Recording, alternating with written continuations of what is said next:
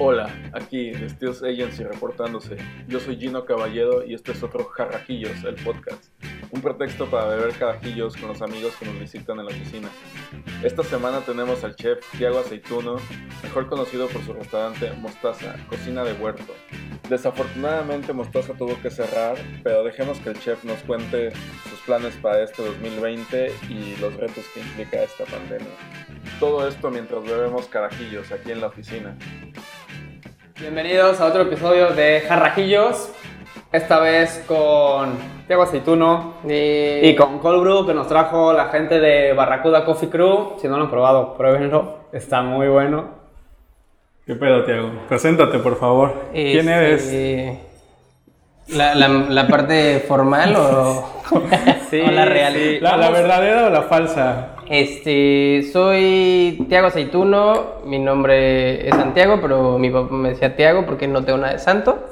Entonces por eso es, es el Tiago. Esa broma de tío seguro la haces muy seguido. Güey, la hago siempre, ya no funciona tanto porque ya se la saben, pero X. Lo más divertido es que es real, es broma de mi papá. Eh. Eh, Tiago Aceituno, un buen de banda que no me conoce obviamente, pregunta, o sea, siempre hacen la pregunta cuando iban al changarro y demás, como, güey, ¿sí es aceituno? Y sí, sí es aceituno. Y el segundo es, Es tu apellido es real. mi ¿no? apellido. Y el segundo es Resinos, así es que no sé cuál ¿Qué, está qué, peor. qué es resinos?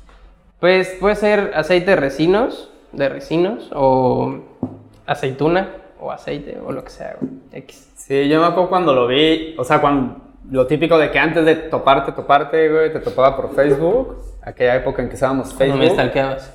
Sí, sí, lo. Exactamente. Le daba like a las publicaciones desde otro perfil. Y me acuerdo pensar así como el aceituno de que, güey, no mames. Es como que qué buen seudónimo se aventó este, este cuate, pero no. Sí, suena a eso. Además, sí, obviamente un día lo googleé y fue como, güey, no hay otro Tiago Aceituno, está muy chingón. Entonces, bueno. Pero bueno, eres chef.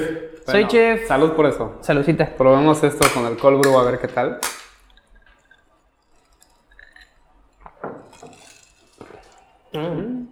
Está bueno. Sí, jala. Este, sí, soy chef. Eh, tuve mostaza en un restaurante aquí en la Nader, a unas cuadras, por cuatro años y cachito. Bueno, y antes de eso en la... Antes, de hecho, En el 28, en el 28 sí, a, un- a una callecita, atrás, enfrente de la CTM. Es más, yo creo que la primera vez que, que nos topamos así como bien fue con Gina Alfeirán.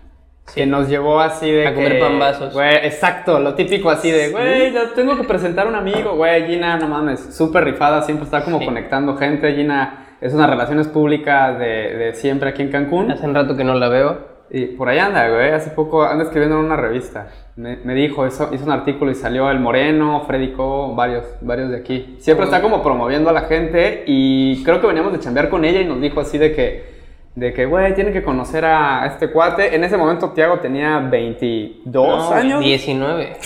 No, no. Qué triste. Y tenías una casa, o sea, vivías, era tu casa. y- Trabajaba, trabajaba, empezó, todo empezó porque yo trabajaba para Rolandi, para Casa Rolandi, en la hotelera. Y la verdad es que siempre como que tuve ganas de, de cocinar algo que no fuera el menú base, estándar, como sea. Eh, y entonces lleva- llegaban clientes y de repente me preguntaban como, güey, ¿me puedes hacer algo especial? O me puedes hacer una pasta pero que tenga otro pedo y así. Entonces eh, teníamos ahí como ciertos roces con el gerente porque siempre me salía del costo y no sé. Trufa otra vez, Santiago. Ajá, de que, güey, no lo estás cobrando como trufa, lo estás poniendo como espagueti con salsa de tomate por... Ah, huevo. Ajá, ya. Eh, pero entonces empecé a cocinarle a ciertas personas en sus casas. Y pues en algún momento estas personas me decían, güey, no mames, o sea, me encantaría que no me cocinaras en mi casa y en en Rolandi luego no te dejan, güey. Entonces, ¿qué pedo? Y la primera, la primera cena que hice por fuera fue con, con un cuate eh, que era. tenía como un aniversario con su novia o algo así. Entonces me dijo, como, güey, lo quiero llevar a un lugar, pero quiero que sea sorpresa y bla, bla. Y entonces, no sé por qué, le dije, como, güey, yo tengo el patio de mi casa, es lo único que te puedo ofrecer, pero ni siquiera se lo dije en serio, fue como una broma de. Güey, no hay un lugar, ya sabes. Otra Oh. manera de decirlo, pero para él fue como, güey, el patio de tu casa, huevo. Yo, güey, pero está horrible, o sea, no era real. Entonces, eh, pues sí, llegamos al patio de mi casa. Le armé seguro con unas pallets y algunas cosas así como velas por todos lados, pétalos de rosas y ya. Obvio el brother la llevó y le dijo que le iba a llevar a recoger unas cosas con un amigo y luego iban a ir a cenar o algo así. Entonces cuando llegaron fue como, oye, pero podemos pasar rápido. Pasaron al patio y obvio pues sí, la chava se llevó una buena sorpresa y así, ¿no? Para ella funcionaba, nunca funcionó para un restaurante. O, o sí, porque lo logramos. no mames, súper funcionó, güey, hasta una Este, segunda parte, güey. Ajá, y, y la verdad es que hay que agradecerle mucho a personas como Gina, no sé, como que conectó con, con otras y empezaron a llegar pues, otros, otros amigos hasta ahora, ¿no? O sea, ustedes, seguramente Pati Linash, el Javi. Empezó a llegar gente y empezamos a hacer otras cosas. Pero digo, más allá de también de que íbamos, güey, nosotros que, ajá, que normalmente en esa época creo que era cuando estábamos en la cura ahí mismo en el 28. Sí. Este, güey, llegaba gente como fresona, que... Llega gente muy o sea, fresa. Justo me encontré un video de Roa hace nada, que grabamos con Roa, y neta, en ese video está Daniel Müller, que después, o sea, que era mi jefe en Rolandi, pero después llegaba a cocinar ahí a la casa, eh, que era el chef. Pero, o sea, pero en ese video se ve Héctor, el que se volvió después mi socio, que pesaba, güey, un chingo más de lo que pesa ahora Ajá. este, irreconocible, o sea, se ve como todo gordito, ¿sí? Diego Ruiz, que era del Wayne and Food, Miriam Carmo, que era del Wayne and Food, o sea, gente que estaba bien posicionada en ese momento en festivales de gastronomía, en revistas, no sé, en cosas así, Comiendo en tu patio. comiendo en el patio. Y que ellos sí entendían, de- o sea, a diferencia de nosotros que a lo mejor era como, ah, está muy cagado el concepto, qué chido, esos güeyes sí habían como comido en un chingo de lugares. Buenos. s- Sabían qué pedo. Y en el video está súper raro, o sea, neta lo veo y es como, güey, ¿qué, qué pasaba ahí, güey? O sea, porque, de hecho, me, me mandaste creo que en estos días una foto también, Sí. que se ve una intervención de, eh, Chiquis. de chiquis, como mitad, mitad de la pared con un way paste de chiquis y como que pintado, y luego había un kinder al lado, entonces se ve como unos, un, un mural del kinder Ajá. eh, y unas latas de aerosol colgadas Como- como en unos alambres, o sea, sí estaba bien raro el lugar. Funcionaba, llegaba gente muy cool, como gente muy creativa y así, que sí, o sea, como que muchos coincidían que iban a la cura, pero caían ahí, echaban algo, Ah, de que botanita y luego se iban a por unos tragos. Sí, yo, yo creo que en, en ese momento fue cuando me empecé a llevar contigo, que justamente fue el, el FIAP, el Ajá, exacto. Festival Internacional de Arte Público que organizaba WAT. Este, y, y justamente a ti te veía en, un- en tu bici repartiéndole comida a algunos artistas, así que nada más Sí. por la sana convivencia. Y esa bici era bien chida porque le, le adaptamos un guacalito, entonces también en la mañana iba por las cosas. O sea, como que era una vida bien activa eso- ese, ese mostaza, porque en la mañana me levantaba, iba a comprar temprano, llenaba el guacal y eso me daba para atender a las 20 personas que recibo en la noche, porque no atendía mucho más diario. Y obviamente me tocaba de que limpiar los baños, arreglar, barrer atrás, ¿no? Este, Eres tú solo, ¿no? Al Sí, era yo principio, solo. Al principio, al principio era yo que todo. Y de hecho, al baño que íbamos como, o sea, los clientes, era tu baño, ¿no? Sí, O sea, era mi baño. que pasabas como por tu sala, cocina, güey, que era como adaptada. Sí, salías del baño y estaban emplatando. Sí, sí, sí. Y, y algunos se equivocaban de puerta y abrían mi cuarto. O sea, era de que, este es el baño, no, ese es mi cuarto, ya lo abriste. Hoy no tendí la cama, perdón. Ajá, Ah, huevo. eso. Sí. Es- ahora, está muy cabrón porque, ajá, igual y, o sea, siento que al final, este ya también, digo, a lo mejor lo tuyo como muy llevado al extremo, de que, de que este es el baño, este es mi cuarto, pero digo, ya, ya después ahorita, pues me he enterado como es algo común, o sea, no es, no es tan fuera de lo común que algunos chefs abran su casa y den como este tipo de servicio.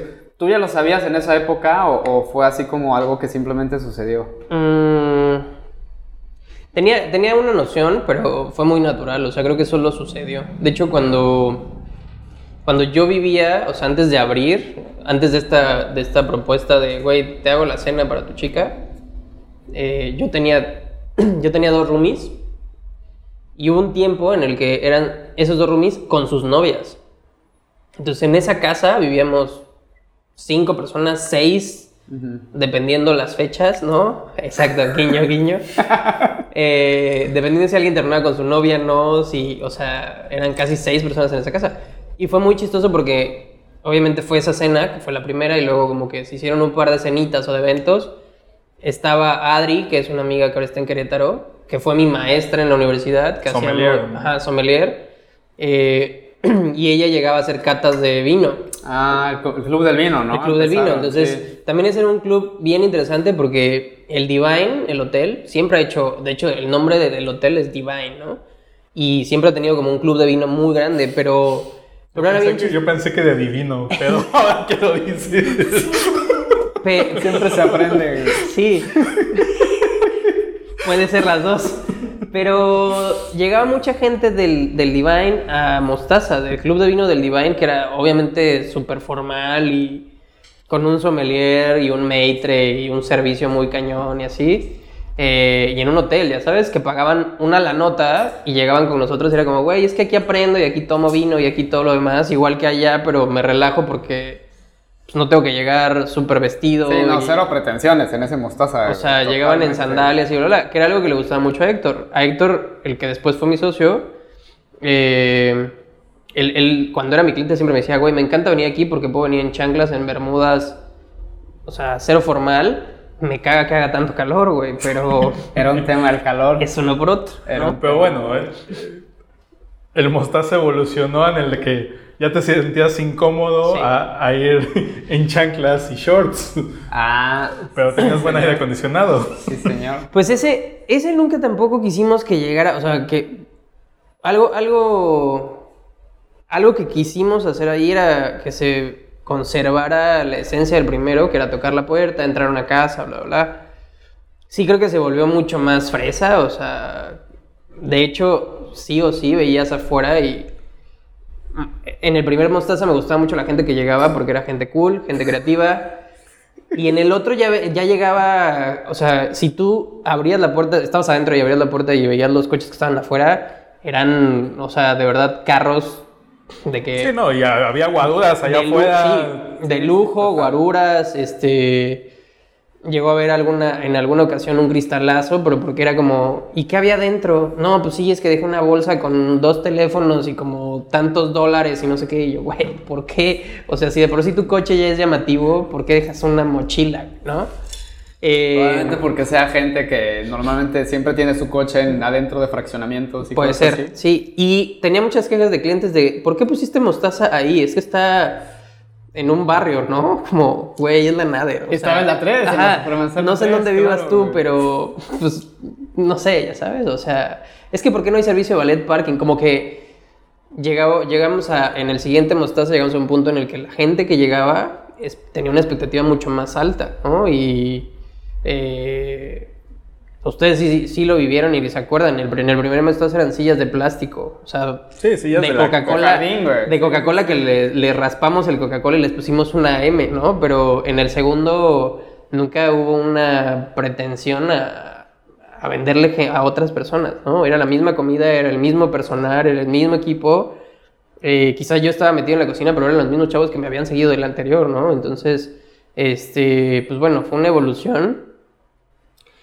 Y estuvo chido porque pues, pudimos llegar a festivales y viajamos, ¿no? Este, fuimos a San Miguel en algún momento con Gino y esto, como que a cubrir un par de festivales y a hacer foto y a hacer video y esto, pero, pero nunca lo planeamos. O sea, tanto el primero fue muy natural el cómo llegamos a abrir en la casa, que en Europa es muy común, o sea, los chefs abren en su casa, los mejores restaurantes en Europa, el Cellar de los Roca, eh, Andoni eh, también tiene como que su casa en la parte de atrás es el restaurante y conecta una puertita, no sé, hay muchos lugares, en Coatza es una hacienda y el güey tiene su casa, tiene un huerto enorme y tiene el restaurante, o sea, es muy común que, que abran su casa slash restaurante, ¿no? Ajá. pero, pero nunca lo pensé así, más bien se dio de forma natural. Y sí, era, era cómodo, la verdad es que era cómodo y no, porque también era de hueva levantarse y ver las copas del día anterior y es como, ay, güey, alguien las tiene que limpiar, ya sabes. Hay un garrotero que Ajá, y levante todo. O sea, ¿por qué, por qué hoy domingo no abro y, y, pues, sí tengo que chambear para que quede en orden para, que, para empezar el domingo, ¿no? El, el lunes o lo que sea. Este, sí, no sé, estuvo padre. Pero yo, yo siento que el segundo mostaza, este... Sí, igual al final creo que, que algo que tiene un, un buen proyecto es que tiene como vida propia, ¿no? Y, y agarra el, el- el- pues también, o sea, igual sin quererlo, pero la energía que tú y Héctor le estaban metiendo en ese momento, pues iba para allá, iba como para a lo mejor festivales y más un fine dining y, y- o sea, como que al final tiró para fine dining sin tener como la infraestructura también de un fine dining. Sí. Pero siento que al final también como que ese es el pedo de Cancún, o sea, el pedo y lo bueno de Cancún. Como no hay muchos precedentes de nada, entonces ni, ni hay como, como tantas opciones. Entonces, yo por ejemplo, yo seguía yendo a Mostaza, güey. Y yo siempre que fui a Mostaza, digo, más allá de que te conocí a ti, conocí a toda la gente que estaba adentro, güey, que por cierto, güey, staff Mostaza, güey, pinche saludo. Sí. No mames, súper rifados todos, güey. O sea, estuvieras tú o no, me atendieron a mí personalmente, siempre increíble. Pero para mí siempre fue como la experiencia. O sea, yo siento que, que no perdió como un poco lo que tenía el otro Mostaza, pero al mismo tiempo, güey, se volvió como mucho más confort. Sí. Porque cuando salía Naye, güey, y te decía lo que había, y, o sea, el trato, digo, igual porque era conmigo que me conocían, pero para mí como que siento que esa esencia se mantuvo con un, güey, con aire acondicionado, con pinches 300 lámparas colgadas del techo, con 500 macetas en las paredes, ya sabes. Que, que igual y después a ti ya como persona y como chef te, te implicó otras cosas, eso ya no lo sé, güey. Bueno, sí lo sé porque me lo contaste, pero... Pero también tenías como esta oportunidad ya de experimentar un poco más, ¿no? O sea, como en... Digo, tenías una infraestructura mayor que en el primer Mostaza y podías como... Sí, no, porque la estufa... Pero es que en el primero, en el primero hemos, hemos visto fotos con un par de cuates así que se dedican a, a cocina, gastronomía. Ah, Y neta es como, güey, servías en una lata aplastada, volteada, no sé qué, que sí, güey. En el primero, o sea, en el primero me he encontrado videitos y cosas o recuerdos de Instagram, así, como, güey, es que yo doblaba el acrílico, es que yo compraba reja de gallinero y lo cortábamos y le poníamos una hoja de plátano encima y servía de plato. Entonces era mucho más creativo el primero, pero porque el lugar también para la gente era como, güey, ¿qué está pasando aquí? O sea, creo que nos funcionaba un poco esto de no había un punto de comparación. No podías compararlo con lugares que están establecidos Ya. desde mucho tiempo en Riviera Maya. Eh, Sí, esto es una casa. Le Chic, bla, bla, bla, que son el número uno en México, el no sé qué, bla, bla, bla, Fine Dining, ¿no? O sea, que, que, que lo marcan como Fine Dining, que aparecen en revistas, en GQ, en, en Wine and Food, bla, bla, bla. Eh, no era eso, era una casa. Pero tampoco era la fondita, porque no comías espagueti, hamburguesas y fast food, ¿no? Entonces nos permitía, no sé, volvernos locos un poco y siempre he creído, o sea, estoy seguro de eso, que un poco la necesidad abraza la creatividad, ya sabes. Entonces, no teníamos losa. La gente por mucho tiempo en el primer mostaza me preguntaba, güey, ¿o sea, es vegetariano? ¿No? O sea... y lo que muchos no saben es que en el primer mostaza yo no tenía dinero para comprar una pieza de carne, de cordero, de, de res, de... porque es mucho más caro. Entonces, los platillos vegetarianos a mí me, me, me funcionaba mejor porque además tampoco tenía refrigeradores tan grandes y equipos tan grandes para almacenar, ni espacio para almacenar. Entonces, si yo compraba una pieza de res, de cordero, de lo que sea, número uno tenía el problema de que se podía echar a perder. y si se echaba a perder eran 800, 1000, 2000 pesos que iba a perder. O sea que si yo no lo vendía, yo ya no tenía esos, ese dinero. ¿no? Sí, no lo podías permitir ni de broma. Y ya. entonces por eso iba en mi canastilla en la bicicleta y compraba en el mercado. Y es bien raro porque mucha gente, muchas veces, eh, o sea, en miles de situaciones y en miles de platillos, era como, ¿dónde consigues esto? Güey, neta en el mercado. O sea, el primer puesto al que entré, ese güey lo tiene. Nunca he ido al mercado. Cancunenses, ya sabes, como... Es que en, en el mercado 23, sí, en el mercado Cancún, así, o sea... Entonces, también pasaba algo muy padre, que aún para el cancunense, que podría ser algo obvio ir a su mercado, pues no iban al mercado. Entonces, las cosas que les ofrecías, como el cancunense es de todos lados, muchas veces el caimito y cosas como ingredientes locales que ahí es más barato, ¿no? O sea, yo lo compraba porque era más barato y porque se me hacía a mí cool de, güey, ¿qué es esto? ¿no? Si Ah. para mí era diferente y raro, Claro, seguramente para las personas también. Entonces, pues como que jugaba mucho con eso. Entonces yo creo que el primero era muy creativo, pero más que nada porque había de base una necesidad. Era, güey, no tengo tanto varo para comprar carne, prefiero hacer, en vez de clavarme con un filete de res, con esa lana hacer tres platillos diferentes. Y tampoco había un menú específico, un menú como tal. Entonces, pues, güey, les podía vender tinga de zanahoria o pambazos rellenos de... No había menú, ¿ah? No, no había menú. O sea, no había, no había una carta. La única constante en ese lugar eran los pambazos. Los pambazos. Y porque en algún momento los intenté quitar y neta me decían como, güey, yo, yo nada más vine por los pambazos, güey. Y esos pambazos eran re buenos, eran rellenos. O sea, o sea, hacíamos el pan y lo rellenábamos antes de hornear, entonces ya salía como... O sea, no, no lo, no lo cortábamos y lo rellenábamos, sino ya era como un panecito relleno de papa con chorizo. Era re bueno, era muy, Estaba muy bueno. bueno. Sí. Que- Y por eso, y ahora mudándote a. Mudándote al nuevo Mostaza, obviamente ya tienes como un público y también empezaste a trabajar con la participación, como participando en, en la creación de menús, ¿no? Para otros restaurantes. O sea, digo, en algún tiempo me acuerdo que, ah, sí, es que estoy en Tulum trabajando con tal persona y viendo, no sé, lo de este restaurante, ¿no? O sea, ¿cómo, cómo funciona ahí? Digo, obviamente tú ya experimentabas en Mostaza lo presentabas en Mostaza y también mucha gente te buscaba para comer ahí, pero también como para ayudarles a, a Pues, crear los menús de sus... Es que yo, yo creo que, por ejemplo, eh, Socio Nice, no sé si muchos, pocos o como sea, No sé si lo conozcan. no sé si lo conozcan, Güey, socio nice. pero Tenemos a Dani atrás de las cámaras haciendo corazones. Haciendo corazones con Socio Nice. Totalmente, güey. Pero Socio Nice, eh, me acuerdo que Jaime me habló un día en Mostaza, pasó por mí y me dijo, güey, vine a comer un día, no sé qué, me gustó. Me llevó a su taquería que estaba cerca de la Gran Plaza. Sí. Y era una taquería, o sea... De tacos al pastor. Güey, sin nombre, creo que decía tacos al pastor, dos por uno. Y ya, no tenía nombre, o no me acuerdo por lo menos. Me dijo, güey, quiero hacer estos tacos, güey, y quiero que se llamen Nice. ¿Crees que es idea de algo así como, es idea de mi novia, bla, bla, bla, no sé qué? Ok, va, chingón. Güey, ¿qué pedo? Hacemos un menú. Y el otro día estábamos hablando de la mermelada de cebolla y de como cosas, o sea, este chicharrón de queso y cosas como los taquitos de Jamaica. Eh, eran muchas ideas que, Jaime traía. No sé por qué me buscó, pero como que empezamos a hacer cosas. Y sí, así como Jaime, no sé, no puedo decir que, que muchas personas, pero varias personas me empezaron a hablar y me empezaron a buscar. Posiblemente porque con nada, ¿no? O sea, parecía que hacíamos mucho y porque sí empezamos a tener exposición en festivales y en revistas y demás. Entonces me empezaron a buscar como para que les ayudara para, para armar sus conceptos.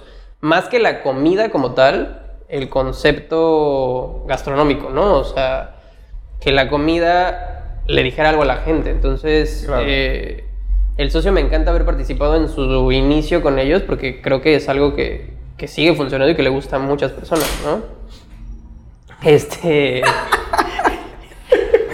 Perdón, amigos. Vamos a aprovechar para hacer un corte. eh, y luego empezaron a llegar otros clientitos. eh, de lo último, a lo mejor los chicos de Tulum, que abrieron un hostal. Eh, Churrology, que también participé ahí con ellos, que eran unos churros que estaban en la Guayacán. Este, no sé, abrí, o sea, le ayudé a abrir a varias personas sus changarros, este, menús y demás. Y empecé a hacer cenas también como que de, de mostaza, pero pues iba a la casa de las personas, ¿no? O sea, eso creo que desde el inicio nunca, Sí, nunca como cambió. O sea, eso de querer ir a... Que la gente quisiera que fuera a su casa a Sí, creo, creo que eso también es así como un, un emblema de Mostaza, ¿no? Como esa, esa relación con el cliente, como que siempre se expandía más allá del restaurante, ¿no? O sea, como... Que, que al final, al final de este, de este segundo mostaza, como que lo- el último periodo, la gente me preguntaba mucho como, güey, es que yo vengo para, para verte. O sea, yo vengo para que tú me presentes el plato, para que tú me cocines, para que tú me digas, para que... Y al final la verdad es que yo o estaba haciendo una cena o tenía algún evento, o tenía, estábamos, me tocaba viajar a algún Algún festival y así. festival. O Sí, te ibas a. Tulum dos semanas Sí. y abandonabas a todos. El baby chef. Y Baby el chef, baby chef. O, est- o estabas haciendo para publicidad para una marca nacional. Y, y- y era, no, y, y este, y, y sí, sí había como esta, como reclamo de los clientes de, güey, neta voy y ya no te veo, güey", Sí. ¿no? O sea, Sí, pues hasta ese momento como que Mostaza era Tiago. sí. Sí, en algún momento empezó más bien la gente a preguntar por Nayeli, ¿no? Era como, oye, ¿estás tú? Se dieron cuenta así de que, güey, está Nayeli y no necesitamos Exacto. Tiago, güey. De que, oye, oye, ¿estás tú? No, no, pero ¿y dónde está Nayeli? O sea, sí, eres el chef y todo, pero quiero ver a Nayeli, ¿no? A huevo. Eh, güey, era un muy buen equipo. O sea, fue. Es el mejor equipo de la No vida, mames, o sea, güey, todos, güey. El Alex, El Alex, pedo. el Manu, Naye, Amalio. Era, como- Amalio. era un equipo súper fino. Güey. Y bueno, este segundo Mostaza tuvo un final. Y de ahí, ¿cuál, cuál, cuál fue el siguiente paso? Este segundo Mostaza tuvo un final eh, no planeado por miles de circunstancias que no podemos decir al aire. Este. Sí, pues digo, pasan cosas también. eh, es- es real, ¿no? O sea, hay una parte mala, ¿no? Es como. Good boys, bad cops, good cops, ya sabes, como algo que, que también existe. Entonces, pues vivimos en, en una realidad en la que también existe una, Sí, una, es- una burocracia, cierta corrupción, este, en la que hay un poco de mafia, un poco, ¿no? Entonces, la verdad es que nos vimos forzados un poco a cerrar por miles de factores. Eh, entre temas ahí medio raros con los buenos, ¿no? O sea, ayuntamiento y todo, no sé, era, era cambio de gobierno, era nueva administración, bye, ¿no? Ah, Le cortamos hasta ahí. Y, y luego, pues también lo- los malos, o sea, eh, a- a- hace unos días me encontré una, una señora y me dijo, ay, tú eres mi niño, no sé qué. Una señora que, que era súper buena clienta, súper yucateca y este, como que hasta me abrazó y todo. Y, yo, "Ay, señora, ¿cómo está? Ay, es que el otro día pasé y ya no estaba abierto, bla". Llevaba muchas, muchas mamás, porque llevaba a las mamás de la escuela de sus hijos, ¿no? A desayunar. Y es de estas señoras que, que se turnan, ¿no? Y que te toca a ti el desayuno y luego te toca a ti, bla, bla. Entonces ella, ella pagaba por el desayuno de sus 25 amigas, ¿no? Sí, a mí me tocó entrar ahí con 15 señoras, güey, así, Sí. y una mesa gigante. sí. Un, un- un paréntesis. En este último Mostaza hubo un tiempo en el que compartíamos la casa. Sí.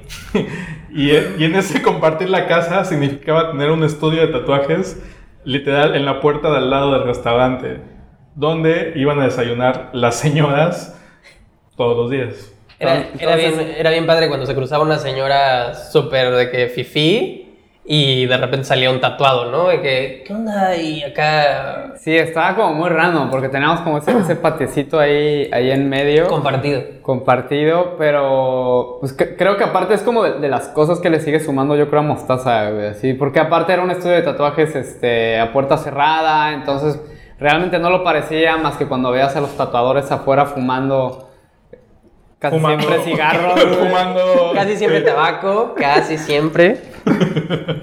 Sí, estaba muy random, güey. Creo que es como de las cosas chingonas que te da Cancún, güey. O sea, neta, ese tipo de... Yo creo que así de que en el DF, güey... Bueno, no sé, güey. Ya soy muy provinciano. Que sí en el DF se da cada rato, pero...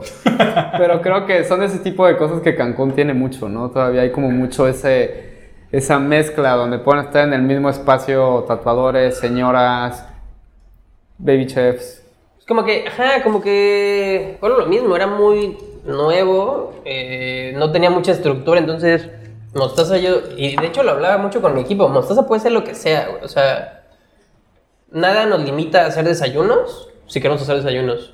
Si la gente nos pide cenas, hacemos cenas, si hacemos catas de vino y trajimos a, a Durán, que es un enólogo muy bueno, y trajimos a, gente como muy pesada en la parte del vino, podemos hacerlo. güey. Si queremos hacer cenas colaborando con otros chefs muy cabrones, podemos hacerlo. Eh, alguna vez, y eso lo cubrieron ustedes, me ayudaron ahí con unas fotitos y videos, la cena de Patrick Cross. Ah, ocho, chefs Que- Ocho chefs en una cocina del tamaño de estas tres personas. Sí. No, es más, estaban como afuera, ¿no? Estaban afuera. Pusieron como los, los Tablones. gas y tablones, güey, así. Y, y neta, los chefs me decían como, güey, este, como, como que esto es muy normal cuando hacen este tipo de escenas de, oye, ¿y cuál es la losa que vamos a usar, no? Y eran ocho chefs. Yo tenía seguramente en ese entonces cinco o seis platos diferentes y no tenía un modelo completo para 50, 60 personas, que era el número de comensales que íbamos a tener. Entonces yo les mandaba fotos como, mira, tengo este, no, este negro, este blanco, este... Pero si tú eliges el negro... Se elige rápido porque se acaban. Vas a tener que tener, o sea, que elegir el negro y pedirle a este güey que te preste uno rosa para completar los 60, ¿no? Este. Tenemos problemas técnicos. Tenemos un, un perro aquí abajo que se está ahogando. Ya, no sé ya por está qué. bien, ya está bien. Se recuperó. Se, se toma muy rápido el carajillo. este. Entonces era, era muy divertido. Y luego, como, oye, ¿y dónde voy a cocinar? No, pues, este, si lo puedes traer todo hecho, estaría de huevo. y ya nada más calentamos, ¿no? Entonces, este, sí, pues armamos. ¿En ese punto todavía tenías una estufa de casa o ya tenías la, escu- No, la, estufa, de grande? casa duró el primer año en este Mostaza y al año cambiamos por un máster de La cocina. jubilaste. La jubilamos. Era, era una estufa de casa que ya había sido de mi casa por 4 o 5 años. Estuvo año y medio, dos, que es lo que duró el primer Mostaza, bateando todos los días a todo. O sea, me acuerdo que una, una hornilla ya estaba como muy picada, de tanto que la lavábamos en la noche y demás. Entonces, como que el- el- la laminita que tiene para que salga la flama, ya salió una flama en el centro, o sea... Ah, Era, era, no sé, General Electric, Mave, o sea, Sí, sí, sí, neta, sea, una, est- una sí, estufa casa de... Y eran unas hornillitas así, o sea, a veces el sartén grueso se tardaba en calentarse un chingo por la flama, ¿no? El- ese, ese horno, y además eso fue muy divertido, que ese horno de casa calentaba, le habíamos hecho unas modificaciones ahí, le habíamos quitado la, la, La lámina que. la lámina de abajo, la base, entonces eran solamente los, eh, las flautas, y ahí, para hacer pan y demás, a veces le metíamos carbón o leña. No entonces, mames, neta. Calentaba, o sea... Tu hosper, así. Sí, la sí. Entonces un- uno de los chicos siempre me decía como, chef, ¿por qué cambió la estufa? Es que este, en este horno no podemos hacer esto. Y yo, güey, pues vamos por ella, está aquí Unas atrás. o sea, sí, sí, a huevo, a huevo. Pero vuelvo a lo mismo, también esas eran cosas que improvisábamos, o sea, no teníamos un horno de leña, un horno pizzero, un, no sé, un rational, un Jasper, un... Pues, güey, quitábamos la lámina, metíamos carbón y nos daba 350, 400 grados, este... Y quedaba un pan perfecto, crujiente, no sé, o sea... Oye, hay, un, hay un, yo me acuerdo, creo que fue entre el, en el- entre el primer y el segundo Mostaza, Ajá. cuando, cuando te fuiste a un hotel en la Riviera, puede ser, que me acuerdo que, me- o sea, me- porque me acuerdo que me lo contaste como de, pasé de, de servir como para pocas personas y te fuiste como al otro lado donde estabas haciendo como buffets y cosas así. Entre, entre el primero y el segundo, que de hecho siempre lo voy a relacionar con ustedes, está súper chido. Fue la última semana que yo tuve abierto el primer Mostaza. Me habló Pati y me dijo, oye, ¿quieres ser voluntario para...? Güey, no sabía por dónde iba. Güey, sí, por favor. Güey, me habló Pati y me dijo, oye, ¿qué haces? Y yo decidiendo si cierro o no Mostaza. Obviamente no le dije eso, fue como pues aquí, hangueando. Güey, Resistiendo. Sí, resistiendo. No, no me iba mal, pero literal, si yo sacaba 100 pesos, esos 100 pesos los usaba para comprar producto, los reinvertía y me volvían a quedar 100 pesos libres, o sea, y lo volví a reinvertir, o sea, vivía bien, Sí, tenías tu renta, tenías tu comida, pero... pero nunca it. iba a llegar a más, ¿no? Este, no podía tener más comensales, era lo que había, o sea, era 20 diarios y ya. Eh, el huerto nunca iba a dar más producto porque, güey, era mi casa, o sea, Ajá, un terrenitito de patio. Eh, ya, la estufa Mave, no- el, el baño no se podía cambiar, no podía modificar la casa, no iba a dar más, güey. Entonces, en esa semana, después de año y medio de hacerlo y de entablar todos los días, como, bueno, sí, o sea, existo, sigo aquí y hago lo que me gusta y ya, ¿no? Quiero seguir haciendo eso por toda la vida o voy a cerrar, ¿no? O sea, a reinventarse, a hacer otra cosa, lo que sea. Entonces, bueno, me habla Pati y me dice, oye, este, ¿quieres ser voluntario? Vamos a hacer, eh, según yo, todavía era... 2015. Sí, ya habíamos ido a un Watt. Sí. Y 2014. Después, ajá, y después fue ya 2015 y ya era SeaWorlds. Y me dijo, güey, ¿quieres ser voluntario en SeaWorlds? O sea, ¿qué pedo? ¿Te rifas? Unas comidas. La verdad es que no sé si tenemos el producto o no. No sé, alguien nos va a patrocinar, nos van a dar un par de desayunos, unas cenas, pero tú te encargarías específico de una casa. O sea, cinco o seis artistas son tuyos, es tu responsabilidad, desayuno, comida y cena. Y si nos puedes apoyar con uno o dos días como hacer algo para todos, estaría de huevos. Fue como, güey. Suena bien. Ajá, es una semana en Cozumel, o sea. Un paréntesis para todos los que no saben lo que es SeaWorlds. SeaWorlds es un programa de Pangea Seed Foundation, que es una, una fundación de Hawái que se encarga de trabajar para la conservación de los océanos, específicamente utilizando el arte como herramienta. Y SeaWorlds es su programa más importante, donde van y pintan murales en, en algún lugar y todos tienen como... eh, eh, visualiza, visibilizan, visibilizan las problemáticas locales de ese lugar. Ese SeaWorlds del que está hablando Tiago fue el mítico SeaWorlds 2015 de Cozumel, donde pintaron, creo que 40, y hace poco lo estaba viendo, hablando con Tre, creo que 45 artistas. En dos semanas hicieron, creo que 32 o 33 murales. Fue una locura. El crew completo con artistas y todo era arriba, arriba de 60 personas. Entonces, prosigue, por favor. Eh, Era, estuvo muy chido porque neta era toda la banda, o sea, era toda la gente que ahora sigue siendo amigos, ¿sabes? O sea, además, paréntesis y, y que, ah, no, ojalá que sí, que, que Pati lo escuche. Empezamos como con cada quien cómodamente su cuarto, ¿no? Y neta, los últimos tres días conviví muchísimo con ustedes porque todos nos quedamos en un solo cuarto, éramos como ocho, de que... Güey, claro, güey. Ese- Ese crew estaba increíble. Ale, Eugene, o sea, de que, güey, no mames. Roa. Roa, ustedes dos, yo, neta éramos como ocho personas en un cuarto. Sí, que, que justamente teníamos, o sea, nosotros como de Steels llevamos a Roa, a Ale, a Zaida y nosotros Zaida. dos, quedamos cinco y teníamos dos habitaciones, ¿no? Y en, y en esa habitación, pues, Eugenia, que es la hermana de Ale, pues, se, se- se unió. Güey. Y, y no sé cómo Tiago, terminó Tiago. Mi primo Anton también estaba ahí durmiendo en Anton. el suelo, güey. Sí, no o sea, mames. como... Éramos un Era un pinche campo de refugiados eso, güey. Según yo, al principio yo estaba en un cuarto con Roa, creo. Como que, creo que nada más estábamos los dos. Y luego, como que evolucionó a, ya estábamos con tu primo. Y creo que Ale. Sí. Ajá, ajá. Y luego ya nada más como que fue como, güey, hay un cuarto para todos, güey. Güey, ¿ok? con pizzas, editando así toda la noche. Me acuerdo, me acuerdo épico. muchísimo de, de las papas. Este. Ah, sí, Putin, el, del- el Putin, de que estaba el ahí Putin frente que a... estaba a media cuadra estaba increíble, güey. Sí, no, y estaba frente a Magenta, ¿no? El, Era la el cena de todos, de que, Sí, sí, bueno, sí, un Putin, sí. güey, tenemos cuatro días comiendo eso, no importa, vamos por uno más. Entonces, bueno, e- e- ese, ese punto fue una semana más o menos, que pues, literal fue como mi retiro de mostaza del primero. Y ni siquiera me dio chance como de pensarlo, decidirlo. Cuando regresé de Cozumel, el refri, me habían cortado la luz. Ent- Entonces el refri tenía posiblemente dos días sin luz. Cuando llegué, esto que les hablo de cuidar el producto, oye, todo estaba echado a perder. Habías creado vida ahí adentro. Sí, entonces el refri estaba humedad adentro full y con cosas echadas a perder. Entonces tuve que tirar todo. Eh, tenía que pagar reconexión de luz, luz, ¿no? O sea.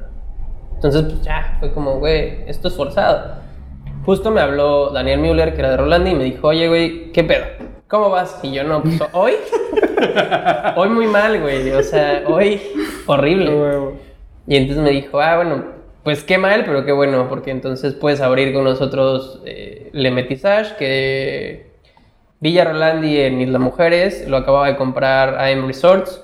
Entonces la cadena de hoteles absorbió Villa Rolandi y entonces o sea, le dijeron a Daniel, güey, necesitamos de ti, de tu equipo, tú puedes gestionarlo, tú puedes operar, pero eh, pues va a ser de nosotros, ¿no? O sea, ahora va a ser bajo los términos, términos de M Resorts. Entonces él me habló porque quería hacer un, un restaurante en el hotel que se, se llamó después Le Métissage, que era franco-mexicano. Y entonces ahí hacíamos menús de degustación eh, increíble. Y la verdad es que me divertí mucho. Ahí fue casi más de un año. Este, era menús de degustación diferentes todos los días. Todos los días era diferente. Hicimos semana y media de menús. Entonces simplemente empezamos lunes, martes, miércoles. Había un menú de lunes, uno de martes, uno de miércoles. Eh, era incluido para los huéspedes y se abrió a público después. Este, y la cocina era nueva. O sea, nos remodelaron todo y nos compraron equipo. Entonces Pero yo tenía todos no- los juguetes. Tú no armabas el menú. Yo diseñé el menú junto con Dani. Ok. Este, nosotros armamos el menú y éramos cuatro cocineros en el restaurante para servir un máximo de 45 o 50 personas por noche. ¿Cómo te sentiste, güey? Era súper padre, la Después verdad es que... de, de. O sea, venir de que, puta, güey. No puedo comprar esto, no tal a que de pronto tienes juguetes, tienes presupuesto, tienes. Pues era padre, este... Como que me relajé. Sigo pensando que hasta la fecha no sé qué tan bueno fue porque de, de hacer mis platos y todo a tener todo, ¿no? ¿no? no sé qué tan bueno fue, pero era padre porque todo lo que, lo que yo soñaba tenía subí, tenía máquinas de alto vacío, tenía todos los polvos, o sea, para hacer como cocina molecular y esto. No, no. Este, y era, era muy divertido también.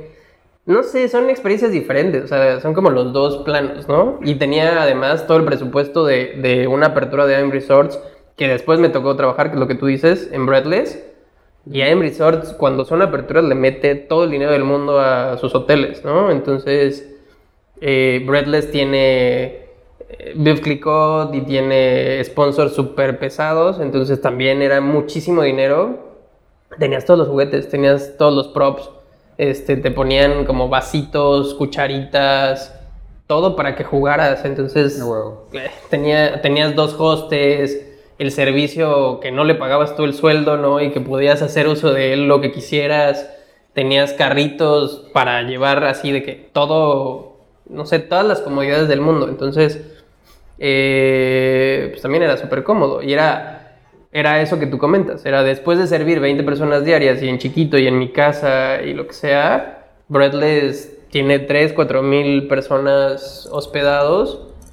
Y también Claro, era, se convirtió en volumen. eh, era, era divertido, pero era totalmente diferente. ¿Sientes que. O sea, tu cocina subió en ese momento? O sea, como, como que al final, como que todos estos cambios han sido para que tu cocina vaya subiendo. O como dices, a lo mejor como que a nosotros que nos gusta la mala vida, es como, no, yo con mis tijeras cortando gallin, tela de gallinero siempre. Eh, o sea, creo que, la- creo que ahora veo la cocina diferente. Antes, antes la verdad es que subestimaba y veía como, como hacia abajo el, el fast food y estas cosas. Aunque yo prefiero el fast food. O sea, yo como comensal, como pizza garnacha, güey, sí, lo sabemos. Pero, pero antes, antes eh, tenía como súper valorado el fine dining, ¿no? O sea, el objetivo era, todo era fine dining, todo era Enrique Olvera, Jonathan Gómez Luna, todo era, este, chefs internacionales, todo era lo que estaba pasando en España, lo que estaba pasando en Chile, en Perú, los festivales gastronómicos, ¿no? Y en algún momento también me di cuenta que mis amigos y que los mortales, ¿no? Los que no estaban en el medio gastronómico no tenían ni idea del que era lo que, o sea, de qué era lo que significaba muchas veces un festival gastronómico. O sea, ¿quién, a, excepción de quizá Enrique Olvera, que, que de verdad generó algo a nivel nacional de renombre, pues no sabe, o sea, muchos, muchos no han ido a comer a Puyol ni van a ir en su vida. ya Yo cuando fui al segundo Mostaza, eh, eh, como que me acuerdo que era justo cuando salió Chef's Table, yo me sentía en Chef's Table, güey. O sea, ya sabes, digo, no sé si habla muy bien de ti o Sí. muy mal de mí, güey, pero Pero sí, güey, o sea, para mí era como esa experiencia. No, y, la neta sí, sí creo que lo tienes, o sea, digo, esto ya como fuera de la broma, sí creo que lo tienes, güey, y, y sobre todo en, en llevar una experiencia, pero para mí mortal, güey, o sea, como que toda esa experiencia sí fue como, güey, es algo a lo que no tenía ni idea, no estaba acostumbrado. Y como que regresando un poco a va en aumento o no, la calidad o no. eh, lo que hacen ustedes era como todo creativo y todo quizás quizá como les digo más que creativo era por necesidad y experimentaba generaba y solo solo hacía y, y era como muy auténtico y muy natural o sea, solo salía no o sea a la gente le gustaban las cosas y estaba padre. A mí me gustaban los resultados. Muchas veces, muchas veces los odiaba y aún así, por ejemplo, los pambazos los odiaba, pero a la gente les encantaban.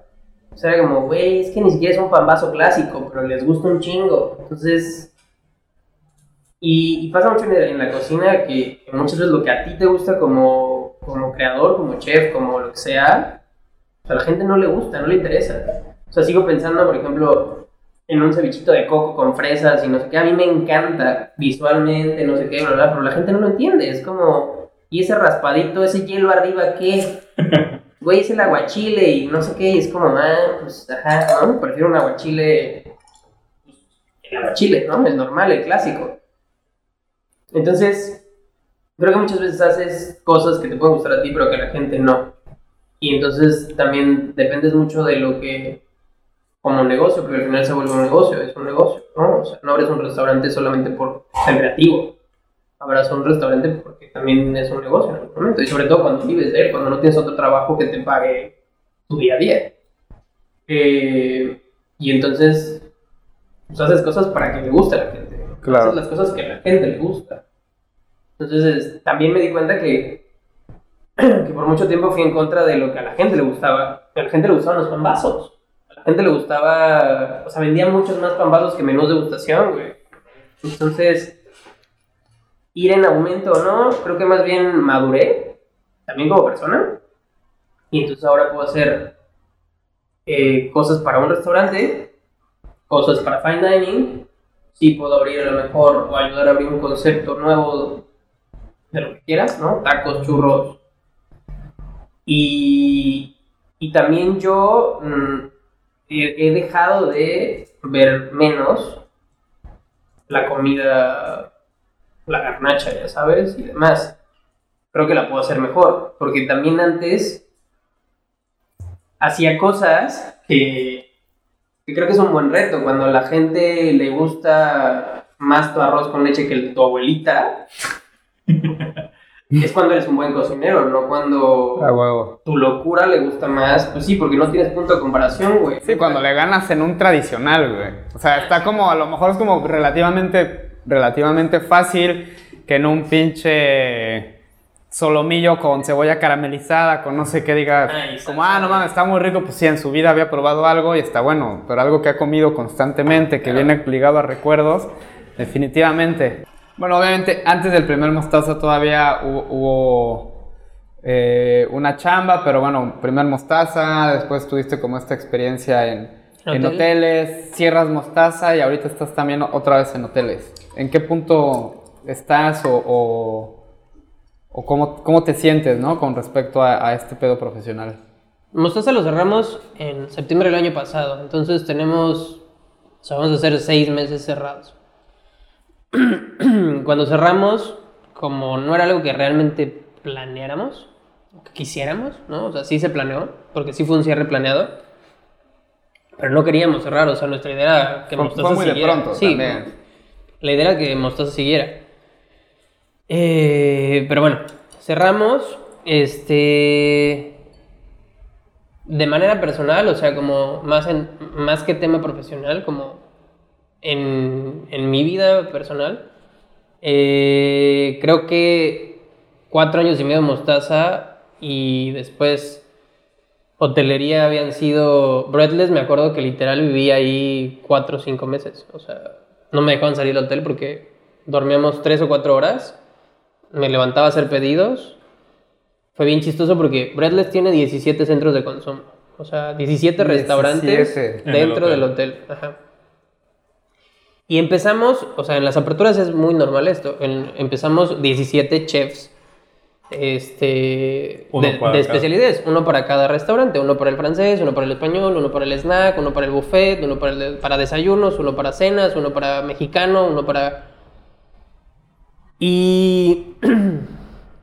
y de repente, pues van desertando porque pues, empieza a irse la gente. O sea, los cocineros se van porque como abres, pero no hay propina porque todavía no hay lo suficiente huéspedes. Entonces, los cocineros normalmente viven de la propina.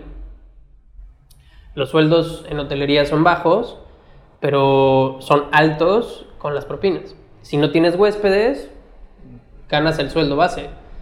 Entonces los cocineros se salen para buscar otro trabajo en donde pues el hotel ya les dé propina y vales de despensa y todas estas cosas, ¿no? Entonces empieza a haber deserción, mucha. Eh, entonces de 17 centros de consumo, 17 chefs, empieza a haber 15, 12, 7 chefs. Entonces los últimos dos meses, pues yo ya tendría 3 o 4 centros de consumo en la mañana y dos en la tarde. Entonces tienes que hacer listas, tienes que checar tu personal, tienes que hacer roles, tienes que... Y al final es tener cinco restaurantes. Sí. Entonces, para 3, 4 mil personas, ¿no? O sea... Entonces, bueno, eh, se, terminó con eso. Este... Pero esta idea pues me dio mucho como formato de, de gran escala, ¿no? De hacer volumen. Eh, cerramos, volviendo, volviendo a Mostaza, ¿no? Eh, cerré Mostaza, fui a eso, volvimos a abrir Mostaza 2. Yo tenía como idea de otras cosas, empezamos a ver asesorías y abrir otros conceptos. Cerramos, cerramos de, de golpe. Y pues fue un tiempo de hotelería, un tiempo del primer Mostaza y luego cuatro y medio años de este segundo Mostaza. Y en septiembre del año pasado lo que me propuse fue tomarme las cosas con calma, relajarme un poquito este, y ver qué me gustaba además de cocinar. Ese es, ese es quizá el punto en el que estoy. O sea, Golf, estás, estás pintando, pinta y tinto. sí, lo- no, es, es real. Este, estoy, estoy como Llevo 20 rompecabezas armados. Te juro, te juro. Eh, no, estoy viendo, estoy viendo qué más, qué más me gusta hacer, qué más puedo hacer, qué más. Y sobre todo, después de tantas experiencias en hotel, en cerrando, no sé qué, o sea, abriendo conceptos, en Mostaza. Eh, también estoy tomándome un año sabático, ¿no? Porque sigo trabajando, estoy ahorita en un hotel, volví a un hotel, pero, pero es una chamba más de supervisión y es una chamba ahorita, ahorita está muy relajado, está muy tranquilo. Bueno, también de, de tener tu restaurante a trabajar en el negocio de alguien más, o sea, digo, no digo que uno sea mejor que otro, pero a, a cuestión mental, por Es- lo es- menos... está chistoso porque incluso, por ejemplo, el contador, eh, datos, curiosos, ¿no? El contador corporativo era mi contador en Mostaza, ¿no? Entonces el otro día fue una junta corporativa y de que, ¿cómo estás, Tiago? No sé qué. Y todos como, güey, ¿por qué conoce al contador? Eh, está, está chistoso. Este, el gerente el otro día estaba hablando como, gerente del hotel, de que es que hay lugares que, que como que seguro no sabía que yo estaba ahí o algo así. Entré como que a la junta y no sé qué. Sí, es que hay lugares que, que pues, podemos tomar como de ejemplo, bla, bla, bla, y de repente ponen unas diapositivas y aparece mostaza, ¿no? Y, de que ese, ese, ese sí lo puedo hacer, De hecho, nos trajimos al chef Ajá, ajá. Eh, para que lo vean de ejemplo. Entonces, no sé, este, está padre, está bueno ahorita este, este, este proceso de cerrar y básicamente es a lo que me refiero con qué me gusta y qué quiero hacer, eh, pues para ver qué más abrimos, porque sí, el, el resultado de esto es, pues quiero, quiero volver a abrir cualquier cosa. O sea, Mostaza 3.0. Mostaza 3.0. Ya, yo creo que el nombre de Mostaza ya lo vamos a dejar hasta ahí. Igual ya no. Y ya, ya el 3 ya no me encanta. Pero sí, o sea. Pero siempre dentro de la línea de gastronomía. Sí. O sea, no vas a aplicar la Michael Jordan de ahora quiero jugar básquet, jugar béisbol. Este, no, sí, sí estaba pensando dedicarme a la fotografía y video. Sí, ¿no? carpintería, no, no, sacar una de esas. Eh, no, no, todavía gastronomía sí. Eh, pero me gusta mucho hacer macetas de concreto y Bueno, ¿ya has tenido alguna incursión en, en, en cosas como totalmente diferentes gastronómicas? Se rumora que pusiste un carrito de burrito. puede ser. Habla- hablando del fast food, Hablando ¿qué tanto te gusta? Güey, yo me acuerdo Güey, que- el fast food me encanta. El otro día estábamos haciendo, viendo unas recetas y estábamos haciendo con, con Dani un, un puré de papitas, pero de, de que rufles y así, como chunky, pero, pero cool, ya sabes. O sea, pasado por un colador súper fino y... Güey, está padre. O sea, como que este mix de fast food, pero llevado a un punto gourmet y no sé. Con está- papitas, con rufles. Hágalo, verdes. hágalo. De Yo- que trufita, trufita rayada. y- Yo me acuerdo que justo cuando estabas en el Breadlet, así nos dijiste una vez de que, güey, hay 17 restaurantes, de que francés, cocina francesa, etc, etc, etc. El único que está siempre lleno, eh, creo que era el, el, el de El la de alitas, alberca, ¿no? ¿no? El de alitas y Es que- hot dogs y hamburguesas. Es que la gente, en general, la gente. Eso es algo que, que siempre platicamos en Mostaza. Mostaza nos encantaba, pero siempre llegamos al punto en el que a ustedes les pasaba. O sea, yo me lo preguntaba, era como, güey, ¿por qué mis amigos no vienen? ¿No? Y, y es que cuando te pones del otro lado es, es totalmente cierto. O sea, ¿cuántas veces vas a un lugar fine dining? ¿Cuántas veces para impresionar a tu chica, ¿no? O sea, la llevas a comer en su aniversario o la llevas a comer en un cumpleaños o... Sí, aunque tengas el varo, difícilmente vas a comer Güey, fine dining Todos todas los, las días, noches. todos los días puedes ir a comerte una hamburguesa o a comerte unos Un cochos burrito, o un burrito, pero... Se probó durante seis Se meses, probó. todos los días se comieron burritos. Y, y tu buen bien frío, pero... Uf, de guanábana. Ajá. Pero, pero güey, ¿cuántas veces vas a un fine dining? Yo, yo que estoy metido en esto, que a lo mejor porcentualmente voy más veces solo por el chisme o porque es como encontrar también nueva- nuevas líneas, ¿no? Güey, yo, yo no voy tan seguido a un restaurante fine dining. Entonces, No, y creo que, creo que parte del encanto es, es que es algo especial. O sea, que es especial, que no es todos Sí. los días. O sea, siento que ese es. Ya nos vas a ver. un ya, ya, ya- ya valió. Sigue prendido, sí. Sí. Parte del encanto es ese, ¿no? Que tiene, o sea, que, que no va a suceder siempre, güey. O sea, que es algo que, o sea, parte de lo especial. es como arreglarte y hacer lo que sea como esa, esa experiencia. No, y que todos los platillos, o sea, toman cierta preparación. O sea, no es lo mismo unas quesadillas y un guacamole que, güey, así de, a ver, todos júntense y agarren que, no, pues este pato estuvo marinado 15 horas Y se come así. y se come así. Es como, güey, no, no es como que me voy a levantar, pedir un pato. De 15 horas. Así, espéreme, señor. Y que, por ejemplo, digo, experiencias COVID, yo no sé qué habría hecho si tuviéramos abierto mostaza, güey. Eso, eso es algo interesante. Quizá cerrar. Quizás cerrar. este, porque ¿cómo mandas un menú de degustación a casa, no? Que he visto lugares que lo han estado haciendo, pero, Pero pero es es mucho más complicado. complicado, y el ¿no? porcentaje también de venta, o sea, puedes pedir una gordita, una quesadilla, ¿no? Pero, oye, mándame un menú de degustación, güey, con vino, ¿no? Pues. Y difícilmente en tu casa va a funcionar eso. No, y que te la pueden enviar bien- envuelta en papel aluminio, en papel estraza, en unicel. pero- Unicel no, amiguitos. No, pero Unicel no, no, no lo digo que lo tengas que hacer, digo que hay muchas maneras de enviarte una gordita y se va a ver igual. Claro, claro. Exacto. Pero, güey, un platillo que tiene cierta presentación, que tiene ciertos toques decorativos, güey, esa Sí, madre no, no, la va a agarrar el, el del Uber, la va a aventar a la cajita y...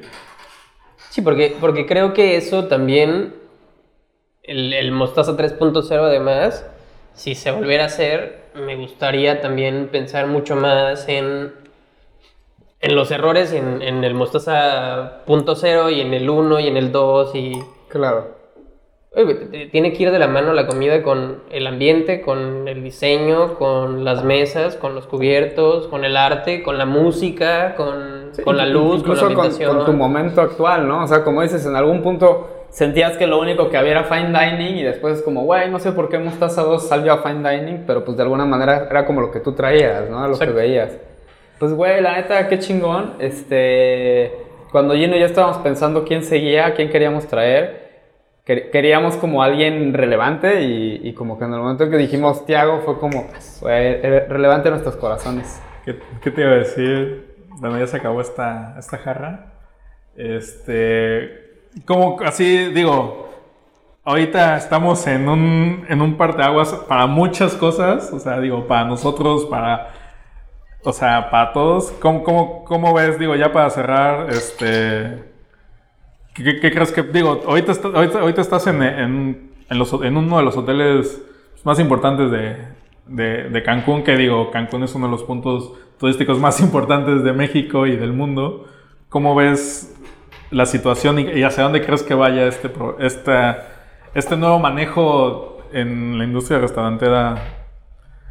Pues yo creo que es un reto, yo creo que, que fue un filtro además, o sea, sí he pensado qué hubiera sucedido si Mostaza estuviera abierto, sí he pensado en muchos amigos que tienen negocios y que de verdad eh, me han hablado, o sea, me han hablado de, güey, oye, ay, es que tú ya no tienes Mostaza, ¿verdad? Pero, güey, es que la estoy pasando así, está sucediendo esto, esto, tengo que pagar nómina, este... O me recortaron el hotel, güey, ya no me están pagando lo mismo, este, o tuve que despedir gente, o...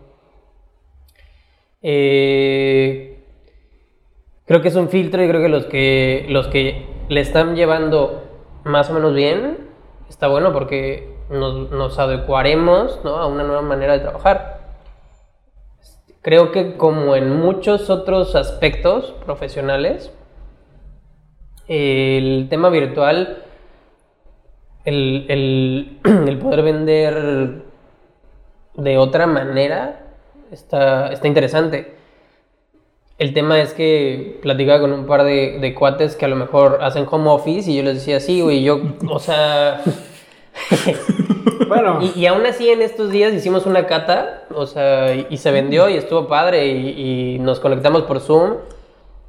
Adriana precisamente desde Querétaro nos fue guiando en la cata, yo hice la comida, la dejamos en las casas. Estuvo, estuvo interesante, pero creo que sentarte a la mesa llena en muchos aspectos más y a mí lo que más me gusta de comer siempre es la sobremesa, ¿no? O sea, echarte el cafecito, quedarte platicando un rato, este, como que con la pancita llena y, y echar el chisme a gusto con, con la gente que quieres, sean amigos, familia.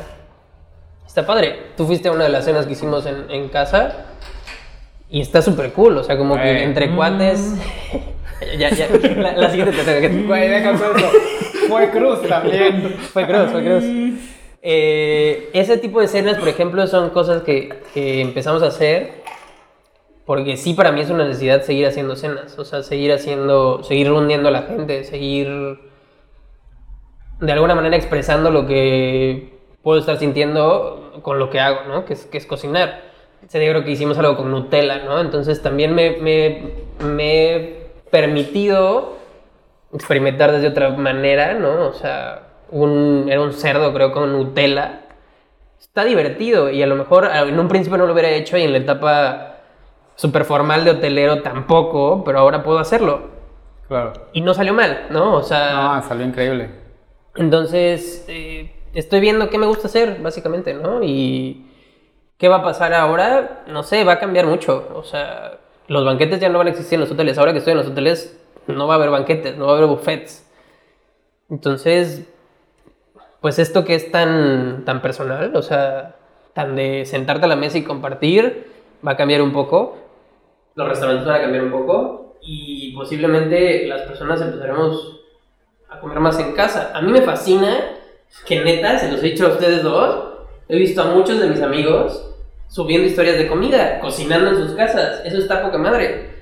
Porque co- comes mejor y te vuelves mejor crítico. Entonces las personas que cocinen van a tener que subir el nivel porque, güey, eso que tú estás haciendo me lo puedo preparar yo. A huevo. Dame algo que yo no puedo hacer en mi casa. Es interesante. o sea, Sí, sí, definitivamente, ¿no? O sea, si el, si el público crece, los, los, sea, Y, y creo que eso también como un poco lo que decías en el primer mostaza, que va mucho de la mano de la necesidad, ¿no? En el primer Sí. mostaza, por necesidad, innovaste mucho. Aquí es donde se va a ver realmente los que los que quieran innovar y los que le echen ganas y los que los que intenten, digo, más de la mano de la comunidad y, Y de no todo solo, esto. no solo innovar, perdón, en, en la comida. O sea, innovar en qué más vas a ofrecer. Sí, la experiencia. Digo, ahorita creo que va a ser complicado dar una buena experiencia como la tenías antes. Creo que ahora ahí sí es como meterle mucho coco a, a ver de qué manera puede el comensal sentirse atraído a un lugar en el que va a ser complicado Claro. entrar. Pues que, que, que ya también cocinaste un poco en tu casa, tuviste esta experiencia, la gente va a querer ir a lugares porque quiere salir de tu casa, ¿no? O sea, pero, ¿por qué voy a salir de mi casa, no? O sea, ¿por qué voy a pagarte? Porque... Y, y no van a tener tan seguro a lo mejor de dónde les va a llegar el dinero, entonces se van a preocupar más en dónde lo gastan. Exacto. Sí, totalmente. Sí, sí va a ser una dinámica interesante, pero como en muchas cosas, o sea, en muchas otras áreas, ¿no? La gastronomía también va a tener que evolucionar. A huevo. Pues, güey, mi Tiago, neta, qué chingón que pudiste venir. O sea, cuando te, te digo, es, es neta. O sea, sí creemos que, como que por lo menos en lo que nosotros conocemos de, de, de aquí, de, de la zona, y quizá además, digo, yo no he ido contigo eh, a San Miguel y, y te ha visto echarte un. Tú, tú hacías las cenas en casa de... Tú te vas a San Miguel, o sea. No, no se A ti te llevan a cenar, a mí me llevan de viaje. Oh, eh, eh, yo estoy bien, o sea, no, no me lo toma mal. Sí, pero digo, tú ya lo has visto echarse un quien vive con gente de, de alto nivel, este, pues güey, creo que eres como par- cosa bien rescatable y además está como bien chingón que lo mantienes real y eso siento que en este mundo en el que te mueves tú se agradece un chingo, güey. Entonces, pues güey, muchas gracias por venir. Pues un gusto venir. Este, gracias por la invitación. Siempre es bien chido venir. Es- está padre salir de la casa también. Eh, Ustedes no lo ven, pero tenemos unos pinches acrílicos acá. Ajá. Estamos toda- O sea, todo que- divididos. Realmente el aire, el aire acondicionado. No, proba- no probablemente, esto vaya a salir en julio, así que ya estaremos en una nueva normalidad en la cual se pueden juntar tres personas en una casa. Yo, yo estoy sudando por el acrílico. No porque tenga No COVID. porque tenga COVID ni nada. No le da. No me da el dentro de una pecera, entonces, ajá, me, me pusieron de que, bueno, sí puedes ir, pero te vas a, a, a cubrir completo. A huevo, muchas gracias, cabrón. No, gracias. Y además estuvo, bueno, el, el carajo. Güey, ¿qué opinas del de café Barracuda Coffee Crew? Está, está chido, ¿eh? Está un poquito más dulzón, creo. Es que creo que nos faltó café y, y- y nos fuimos con más este, licor. Pero funcionó, ¿eh? Está rico. Se logró. Sí, el sabor está chido. Sí, sí. Muy bien. Y, y los bloquezotes de hielo, que no sé por qué hayan sido, están chidos también. Muy bien, muy bien. Bueno, amigos, nos vemos en el próximo. Bye bye. Bye.